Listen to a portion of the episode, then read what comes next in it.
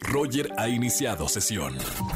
Estás escuchando el podcast de Roger González en Exa FM. Señores, y hablando de cuarentena, ya, te- les juro que ya vi todo en todas las plataformas, pero siempre Oscar Uriel me sale con un domingo que la verdad me encanta porque tiene una recomendación que no he visto. Oscar Uriel, bienvenido a los jueves de plataformas digitales. Mi querido Roger González, seguimos viendo contenidos en plataformas para recomendar todos los jueves, como bien dice. Eh, sé que has visto todo, pero no sé si ya te topaste con este documental titulado Atleta A, el cual podemos no, no, no, encontrar no. en Netflix. Es realmente espectacular. Cuéntame, cuéntame. Es un documental sobre la serie de denuncias de abuso sexual en la Federación de Gimnastas en los Estados Unidos, pues un escándalo mediático realmente muy sonado. Hace un par de años, también eh, la cadena HBO produjo uno sobre la figura del doctor Larry Nassar, quien Sí. fue el médico que atendía a estas gimnastas durante muchos años. Eh, entre las gimnastas muchas niñas, Roger, y eso realmente Claro. es escalofriante. Este documental es, el de Netflix es mucho más ambicioso, pues muestra la red de corrupción que existe en el deporte. Y esto va desde las Wow. pequeñas asociaciones locales que Sí. hay en estas ciudades en los Estados Unidos hasta el FBI. En 1976 este deporte se convirtió en uno de los favoritos, sobre todo entre las jovencitas, cuando Nadia Comaneci, no sé si recuerdes, bueno, un niño Claro, obviamente, obtiene Sí, sí. un 10 perfecto. Y desde entonces la gimnasia ha sido atractiva para los anunciantes. Si el asunto de las demandas, Roger, hubiesen salido en su momento, pues se iba a perder muchísimo dinero. Y, y todo nace a partir de la denuncia de una muy valiente deportista, Maggie Nichols, quien pudo haber perdido su lugar en las Olimpiadas al denunciar al doctor Larry Nassar. Realmente es un es un testimonio muy conmovedor, es muy fuerte, es muy poderoso, pero también creo que es muy urgente, Roger, porque en este momento se están llevando esos temas a la mesa y, y creo que es propio tratarlos y realmente creo que este documental es muy importante y hay que verlo. Me encanta, no lo he visto, pero realmente creo que estamos con en varios documentales que, hemos hablado acerca de las denuncias de abuso sexual y creo que sí, son fuertes, pero es algo que hay que conocer para ver cuál es la problemática tan grave que hay en diferentes eh, aspectos y ramas. Ya lo hemos visto en el cine y ahora en la gimnasia, que yo nunca imaginaría que, que pasara esto. Imagínate, totalmente de acuerdo contigo y este creo que es un testimonio muy bien fundamentado. eh, no cae en el escándalo, cae en el periodismo cinematográfico y realmente pues es una opción que recomiendo. Y también pasando a otro tema, un proyecto bien interesante, Roger, es uno que se titula Homemade o Hecho en Casa y también lo produce Sí. Netflix. Este proyecto reúne, imagínate esto, a 17 directores de cine para realizar cortometrajes dentro del confinamiento.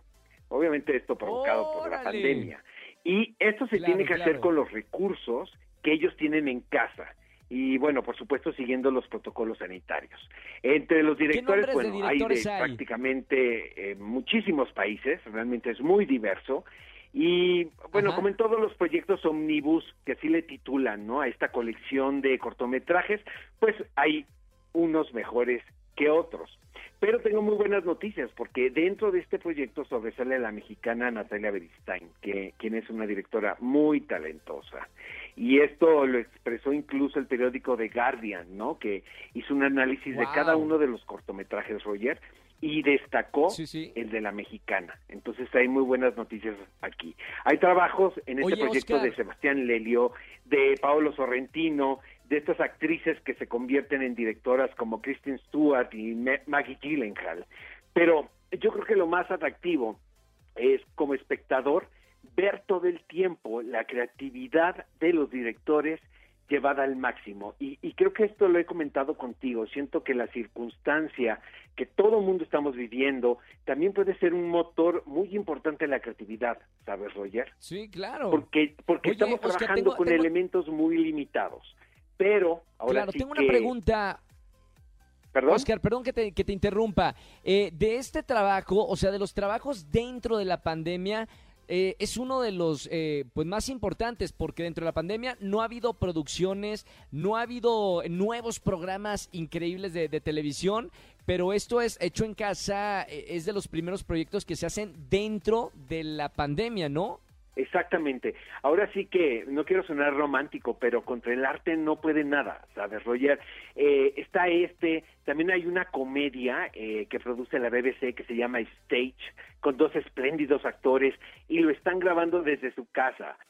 Creo que Wow. esto es, es realmente algo muy interesante de observar, porque podemos ver Sí. gente muy talentosa buscando las maneras de seguir contando historias, porque pues tenemos que seguir contando historias. Entonces, este es un proyecto realmente que recomiendo, Homemade, hecho en casa. Ayer estrenó en la plataforma de Netflix y me da la impresión que va a ser todo un éxito. Realmente lo recomiendo. Son 17 cortos, pero no se espanten porque los cortos realmente son muy muy cortos. Chiquitillos. Ahora sí. Este reducidos, lo máximo son 10 minutos y pues realmente a mí a mí me, me encantó, ¿no? Ver este ejercicio. Oye, antes de terminar, Oye, Roger, este sí. yo a Dark nada más le entré a la primera temporada. La acabo de empezar de ver y la acabo de terminar. Me falta la segunda y, ¿Y la te está tercera. gustando o sé no si te está gustando? Yo vi la primera temporada, me gustó muchísimo, pero no he visto el estreno de esta tercera temporada que fue tendencia. ¿A ti te está gustando?